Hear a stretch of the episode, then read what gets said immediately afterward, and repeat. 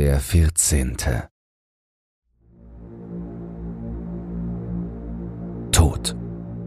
Das ist es, was die milchfahlen Wale sein sollten. Großmutter hatte mir als Kind erklärt, dass die letzten bereits tausende und abertausende Tage vor meiner Geburt verschwunden sind, irgendwo in der namenlosen Stratosphäre, von der kein Mensch weiß, wie sie entstanden ist.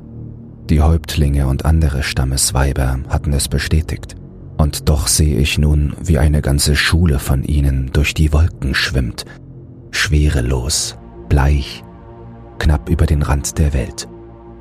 Das ist das Ende, denke ich, in mehrerer Hinsicht. Die riesige Schlucht, die anscheinend keinen Grund und keine andere Seite hat, scheint mit mir zu reden. Während ich in sie hineinstarre, flüstert sie mir irgendetwas zu, in einer Sprache, die nur die Stammesweiber verstehen konnten. Ich erinnere mich noch genau, wie sie in Nächten, in welchen die Monde nicht schienen, Feuer aus gelbem Gras schlugen und einen Blick in die Flammen der Zukunft warfen, während die beschnittenen Schattensänger mit den hellen, schrillen Stimmen von Eunuchen böse Geister vertrieben. Immer wenn sie aus der Trance erwachten, sagten sie uns, wir sollten nach Westen ziehen. Westen, Westen, wo die Zeit und der Raum sich paaren und die Sterne blutend vom Himmel fallen. Wenn sie diesen Abgrund damit meinten, bin ich froh, dass sie die Reise nicht überlebt haben. Mit meiner linken Hand, die an der mir noch drei ganze Finger geblieben sind, ziehe ich meine Machete vom Rücken. Mit ihr habe ich Engelsmacher und Flugrösser getötet, grüne Rankenfetteln und gesichtslose Esser. Alles für den Stamm, alles fürs Überleben. Jeder, der in diese Welt geboren wird, weiß, dass er entweder zu töten oder zu sterben hat. Da gibt es keinen Mittelweg. Großmutter, sie war ein Stammesweib, hat mir einmal erzählt, dass unsere Ahnen einmal in einer Welt des Überflusses lebten, ehe die Götter von den Sternen kamen und den Sinn aus der Welt zogen. Sie schrieben die Gesetze der Physik neu, verbrannten die Natur zu schierem Nonsens, brachten Plagen und Bestien und Männer ohne Verstand über die Erde. Meine Machete, die zuvor die Machete von Ilaak, dem Roten, und Darla mit den dreißig Zähnen vor ihm war, hat diese Zeit überlebt und besteht aus einem Material, welches man Eisen nannte, härter als Knochen und fester als Holz. Ohne Zweifel ist sie das Wertvollste, was wir je von den Karawanen der Zeitfresser erbeutet haben. Wortlos werfe ich sie in den Abgrund und sehe, wie sie im Nichts verschwindet. Ich erwarte nicht das Geräusch zu hören, was entsteht, wenn ein Objekt den Boden trifft. Ein mattes Lächeln zuckt über mein Gesicht, nur um sich in Verzweiflung zu verwandeln. Soll ich jetzt etwa zurückkehren? Nach Osten, zu den riesigen Schachfeldern und den Steinhänden der Ruinen, die nach mir greifen, wo die Zebrahirten mich zerfleischen, wenn ich ihre Herde zu nahe komme und Scheinschwestern mich in ihre Höhlen singen wollen, den ganzen Unsinn meines Lebens noch einmal ertragen. Nein, alles nur das nicht. Nach Norden kann ich auch nicht ziehen, dort soll es ein riesiges Binnenmeer geben, voller übersüßtem Wasser, wo sich angeblich die allerletzten Fische tummeln, die es auf der Welt gibt. Was genau ein Fisch ist, weiß ich nicht, aber Großmutter hat sich stets als Ungeheuer beschrieben, schuppig und sogar mit Flossen an ihren Seiten. Die Stammesweiber sagten auch, es gäbe keinen Süden. Der Süden sei eine Illusion, das Werk einer neunäugigen Hexe, deren Name so schrecklich ist, dass man allein von seiner Aussprache den Verstand verliert. Wer weiß, ob das stimmt, aber ich verspüre nicht das Bedürfnis, es herauszufinden. Der Westen ist die einzige Richtung, der es zu folgen gilt. Aber der Westen endet hier. Ich merke, dass ich zu weinen anfange. Das erste Mal, seitdem ich ein Kind war. Mein ganzer Körper bebt. Meine Finger ballen Fäuste und ein Schrei bleibt auf halbem Weg in meiner trockenen Kehle stecken. Ich presse die zwölf Zähne, die mir geblieben sind, aufeinander, scharre mit ihnen, bis mein Zahnfleisch zum dritten Mal an diesem Tag blutet. Ich will das nicht. Weinen ist für Milchtrinker und Schattensänger, aber nicht für Männer. Und ich bin ein Mann. Der letzte Mann, der letzte aus dem Stamm, den die Ruinenhände nicht in die Tiefe gezogen haben. der, dem die Scheinschwestern nicht bei lebendigem Leib die Haut abrissen und Salz ins Fleisch streuten, der letzte, der nicht von den Türmen und Springern der Schachfelder zertreten und von den Ameisenkaiserinnen zerrissen wurde. Ich habe überlebt. Alles, was die Ahnen und Götter und Geister mir geschickt haben. Ich habe es verdient, in den Westen zu gelangen, den echten Westen und nicht diesen Abgrund. Die Milchwale sehen neugierig auf mich herab, Augen wie weiße Opale, die im Himmel leuchten. Fresst mich doch, will ich ihnen zuschreien. Fresst mich. Beende das traurige Spiel, welches sich Leben nennt. Großmutter hatte mir erklärt, dass die fahlen Riesen nichts als Regen und schwebende Materialien zu sich nehmen. Aber sie hat auch gesagt, dass sie tot sind. Ein halbes Lachen mischt sich in mein Schluchzen. Werden jetzt noch andere ausgestorbene Bestien aus der Tiefe zu mir steigen, muss ich jetzt gegen Sandigel und Rotfinger und Kängurus kämpfen. Irgendwann höre ich auf zu weinen. Eine seltsame Leere breitet sich in mir aus. Ich fühle mich bitter, blutend, geschändet vom Leben. Ich weiß, dass es nur noch eine Möglichkeit gibt, eine Richtung, die ich gehen kann. Was es auch immer sein mag, was mich dort unten erwartet. Ich habe ein Recht darauf. Der Westen ist mein Geburtsrecht, der Ort, wo die Zeit und der Raum sich paaren, die Sterne blutend vom Himmel fallen. Und wenn dieser Schlund der Westen ist, dann soll es so sein. Ich schließe meine Augen, einen letzten Blick auf die Innenseite meiner Lieder werfen. Ein Mann schaut nicht weg, wenn ihm der Tod gegenübersteht. Ela Ak, der Rote, starb im Kampf mit einem Messinggeier, dreißig klappernde Flügel und nicht weniger Krallen, aber als wir seine Leiche verbrannten, war sein verbliebenes Auge immer noch weit geöffnet.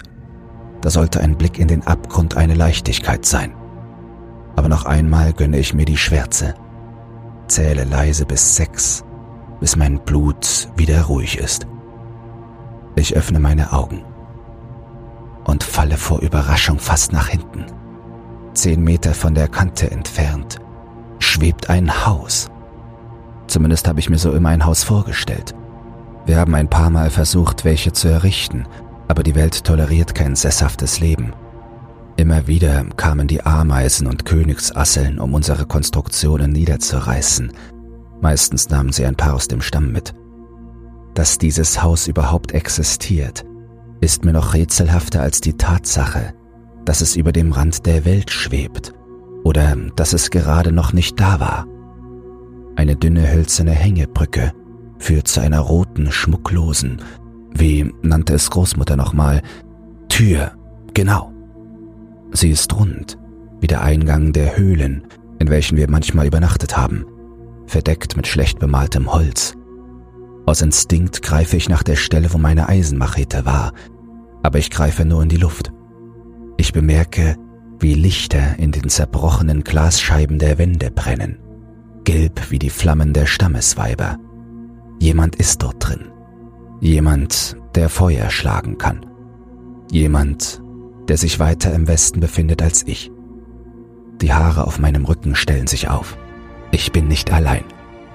Noch einmal blicke ich nach unten in das ewige Weiß des Abgrunds. Er kann warten. Die Milchwale beginnen seltsame tiefe Lieder von sich zu geben, als ich den ersten Fuß auf die Brücke setze. Sie ist morsch, alt, als wäre sie schon seit hunderttausend Tagen unvorhersehbaren Gezeiten ausgeliefert. Sie fühlt sich weich und nass an, aber was soll's? Mich wundert es nicht, dass sie und das Haus auf einmal erschienen sind. Warum auch nicht? Ich habe Seltsames in meinem Leben gesehen und noch viel Seltsameres von Großmutter gehört. Wälder, in denen Uhren an den Bäumen wachsen, wandernde Berge mit Gliedmaßen aus Stein und Eis und sogar eine Zeit, in welcher nur ein Mond am Himmel stand.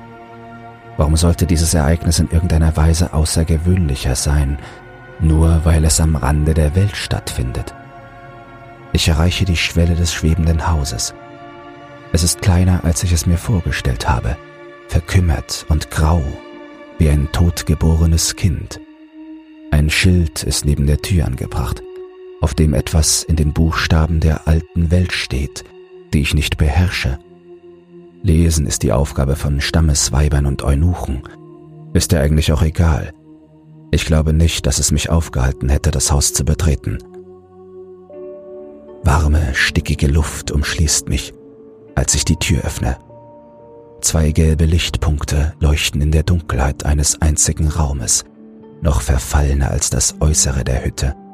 Sie sitzen auf den Spitzen von zwei brennenden im Boden steckenden Hölzern, die aussehen wie die Räucherstäbchen, die Großmutter manchmal benutzte, um Schwangere von Übelkeit zu befreien. Sie stoßen einen Geruch aus, der mir irgendwie bekannt vorkommt. Das Einzige, was sich sonst noch im Raum befindet, ist ein uralter kleiner Mann, der im Schneidersitz auf dem Boden kauert.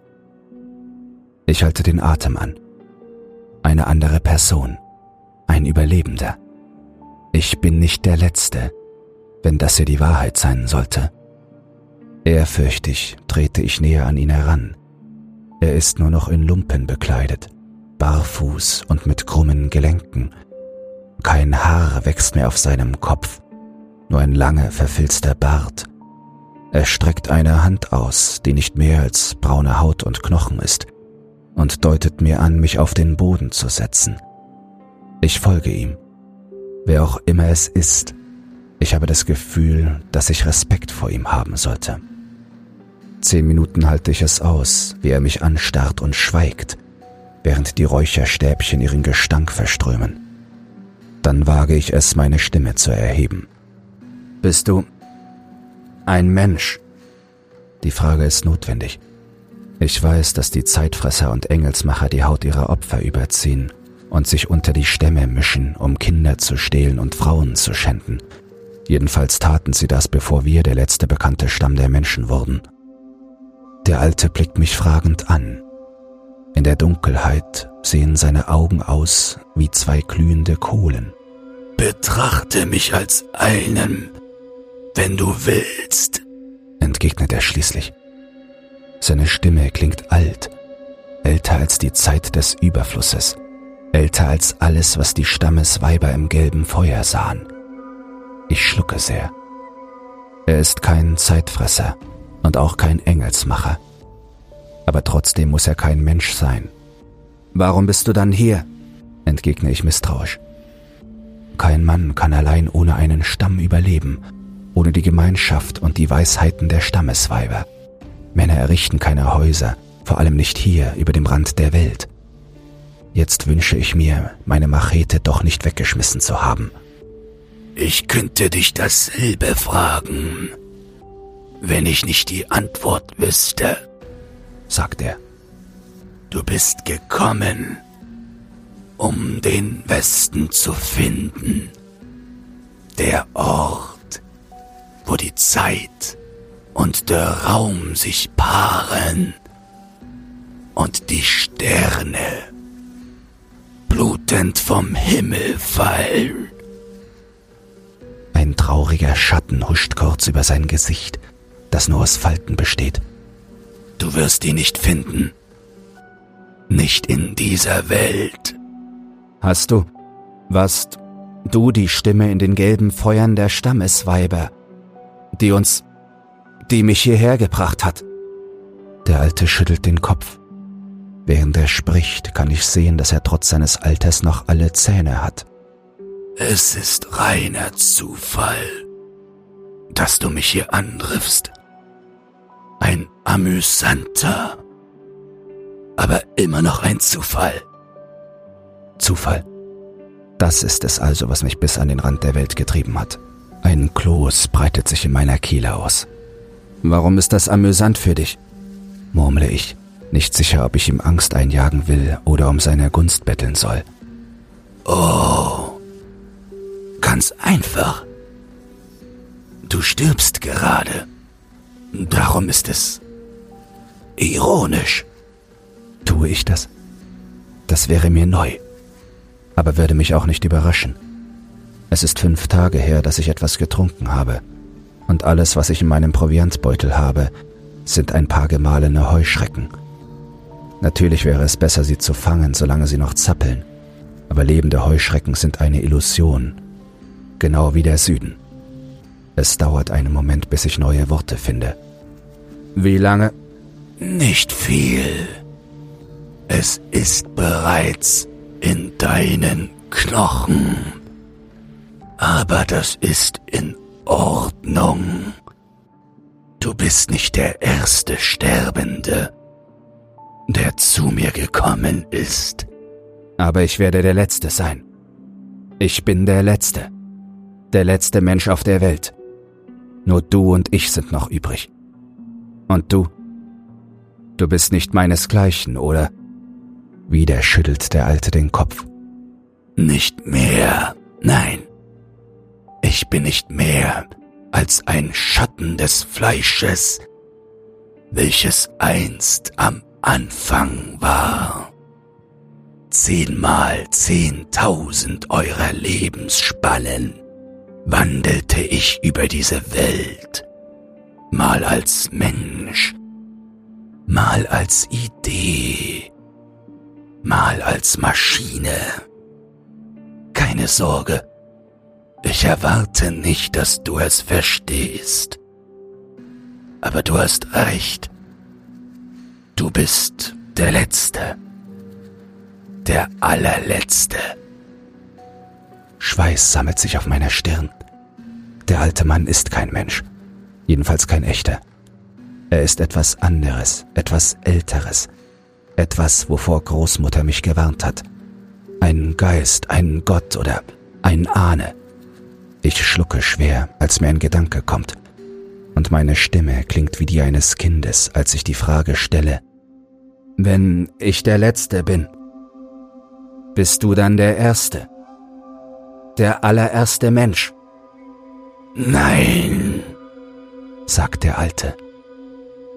Ich bin der Vierzehnte, der dritte Enkel des zweiten Sohns der Frau, die man Eva und Pandora nannte.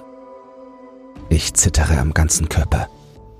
Dieser Mann sollte nicht hier sein. Seinesgleichen ist tot. Der letzte von ihnen starb lange vor der Zeit des Überflusses. Tot wie die Milchwale, erinnere ich mich sarkastisch.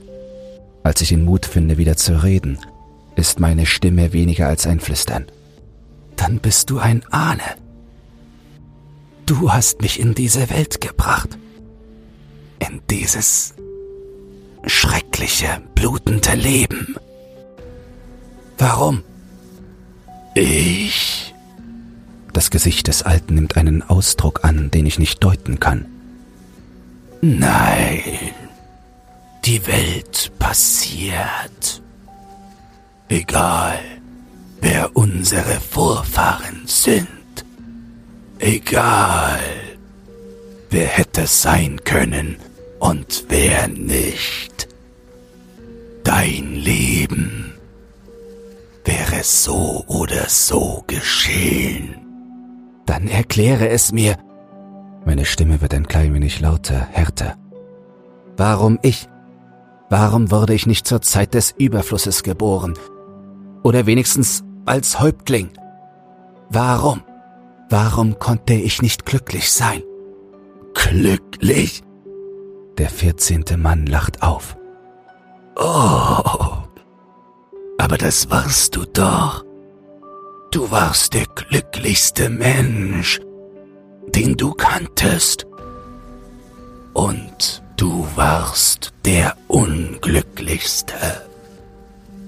Du wusstest, dass du die Wahrheit kanntest.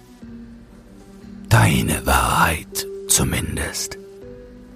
Du wusstest, dass du der Einzige bist, der das große Bild sieht.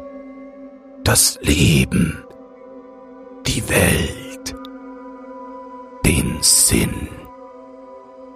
Alle anderen nun, das kann dir jetzt egal sein, oder? Stille. Der Geruch der brennenden Stäbe brennt in meiner Nase. Irgendwann spreche ich. Meine Worte beben. Warum habe ich überhaupt existiert? Sag es mir, alter Mann.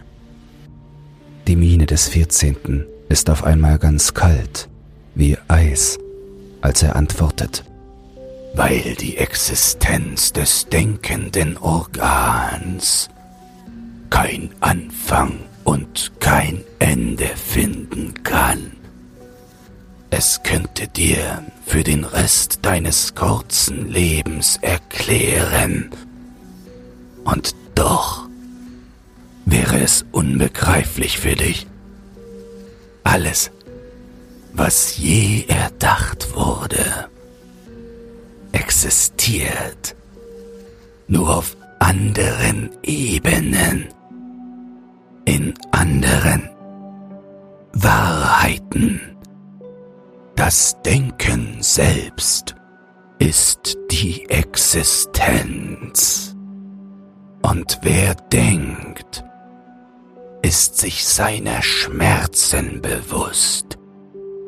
Gerade in diesem Augenblick läufst du seit tausend Jahren durch die Wüste. Schläfst du auf samtweichen Kissen nimmst du eine Frau gegen ihren Willen. Es ist ein Kreislauf von Perspektive und Bewusstsein, von Sein und Nichtsein, in dem alles gleichzeitig ist und nicht ist. Aber dir, dir, fürchte ich, wäre es nie genug gewesen. er lacht. Es klingt nüchtern. Wahrlich, sind wir nicht alle verloren? Es reicht. Mit der letzten Kraft, die mir bleibt, werfe ich die Stäbe um und gehe dem Alten an die Gurgel. Genug mit den Rätseln und Halbwahrheiten. Fick dich! schreie ich. Du weißt nichts! Ich habe überlebt, habe gelebt, habe gelitten. Warum? Warum ich? Warum du nicht?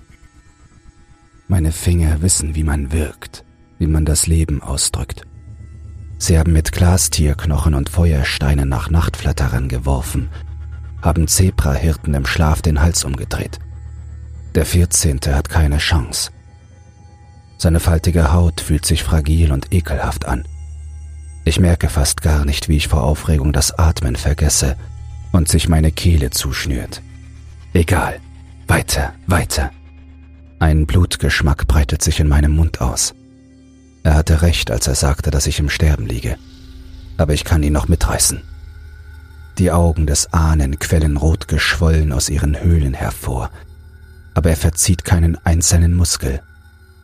Sein Mund ist ein halb geöffnetes Loch, aus dem Ströme von rotem Speichel fließen.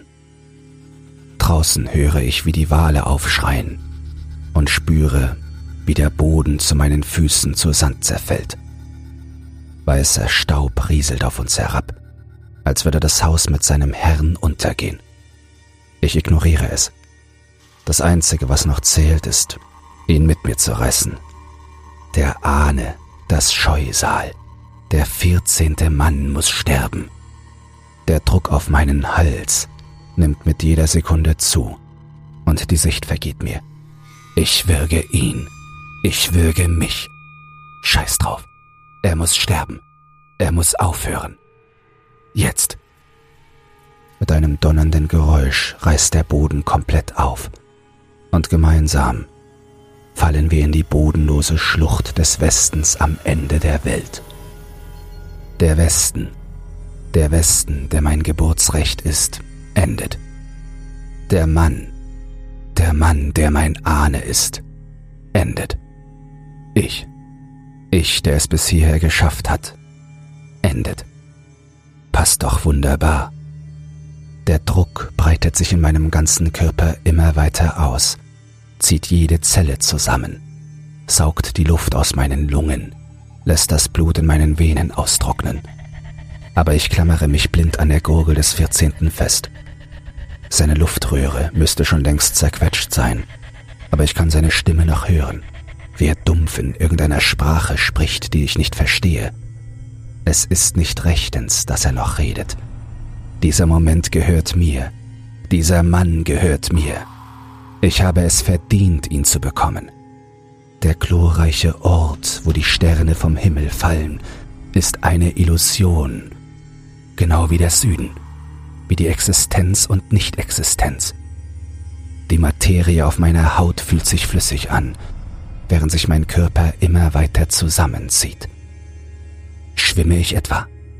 Bin ich im Wasser gelandet? hat die Schlucht doch ein Ende. Der Alte ist still, sein Hals löst sich in meinen Fingern auf. Irgendwo in weiter Ferne höre ich mit zerfetzten Trommelfellen, wie eine Frau schreit. Was zum... Und mit einem Mal lässt der Druck nach, und kühle Nachtluft umschließt mich. Nackt und schleimig, mit Fingern, die nicht wissen, wie man wirkt, versuche ich den Mann wieder zu packen. Aber er ist weg. Zwei sanfte, wesenhafte Arme greifen nach mir. Ein einziger Mond mit der Farbe von Knochen erhält ein Gesicht, wild und gedrungen, irgendwo zwischen einem Menschen und einem Tier, welches ich noch nie zuvor gesehen habe. Mutter, denke ich, ehe meine kleinen Fäustchen aufhören, nach dem Mann zu tasten. Mutter. Erinnerung an rosas Sonnenlicht in ihrem Bauch und meine ersten Tritte kommen kurz hoch. So natürlich, als wäre dies erst vor Stunden passiert. Es ist so intensiv, dass ich schreien muss, wobei ich einen Rest Fruchtwasser erbreche. Geboren, denke ich, ich werde geboren. Die Welt um uns ist dunkel, ist laut, ergibt keinen Sinn. Bäume, die Blätter tragen, Insekten, so klein wie Sandkörner. Und diese Frau, die mich gerade in ihren Armen wiegt, damit ich aufhöre zu schreien. Sie sagt Worte in einer groben, grunzenden Sprache und drückt mich an ihre haarige Brust alles an ihr wirkt fremdartig. Die affenartigen Züge, der kleine, struppige Kopf und das Fell, das ihren Körper bedeckt. Aber ihre Augen, die hinter hervorstehenden Brauen in der Dunkelheit funkeln, sind so menschlich und klug wie von einem Mitglied meines Stammes. Auf einmal muss ich daran denken, was der Vierzehnte zu mir gesagt hat. Und ich weiß, wer sie ist. Die Erkenntnis lässt mich nochmal schreien, hoch und schrill. Es ist die Frau, die erste, die, die man Eva und Pandora nennen wird, lange, lange Zeit nach ihrem Zerfall. Die Ahnen der Ahnen. Ich weiß nicht, woher ich dieses Wissen nehme, aber je mehr ich sie betrachte, desto sicherer bin ich. Und Sie ist meine Mutter. Meine neue Mutter. Oder doch meine alte. Ich versuche mich zu erinnern an das Gesicht der Frau, die mich in die Welt der Scheinschwestern und Schachfelder geboren hat. Aber das Einzige, was ich sehe, ist wohlige schwarze Wärme, während mir dunkle Hände auf den Rücken klopfen. Aber da war doch was, etwas vor ihrem Sein. Da war Großmutter und die Schachfelder und ganz am Ende der vierzehnte, der noch nicht geboren ist. Oder die Erinnerungen an mein früheres Leben ziehen an mir vorbei, lösen sich auf, bis nur noch der nackte, blanke Wille zum Überleben bleibt. Ich habe keine Zähne zum Zubeißen, keine Muskeln zum Schlagen, also muss ich ihr vertrauen. Mutter summt mir etwas zu, als ich mich unruhig rühre. Die junge Welt um uns herum wird langsam ruhiger. während sie mich durch den Wald trägt. Das Fauchen und Heulen der nachtaktiven Tierwelt nimmt ab. Die erste Frau der Welt streift langsam durch das Unterholz. In ihren Armen der erste Mann, der einst der letzte war, lautlos und still, stets bedacht, kein Aufsehen zu erregen. Langsam wird der Himmel über uns heller. Müde, denke ich irgendwann. Ich bin müde. Ich kann mich nicht mehr an eine Welt vor diesem Körper erinnern. Vor Mutters Herzschlag. Vor ihrer Wärme. Vielleicht ist es ja richtig so. So wie es ist. Das Letzte, was ich sehe, bevor ich schließlich einschlafe, ist, wie eine rot-orange Sonne vor uns aufgeht und ein neuer Tag anbricht. Wir ziehen nach Osten.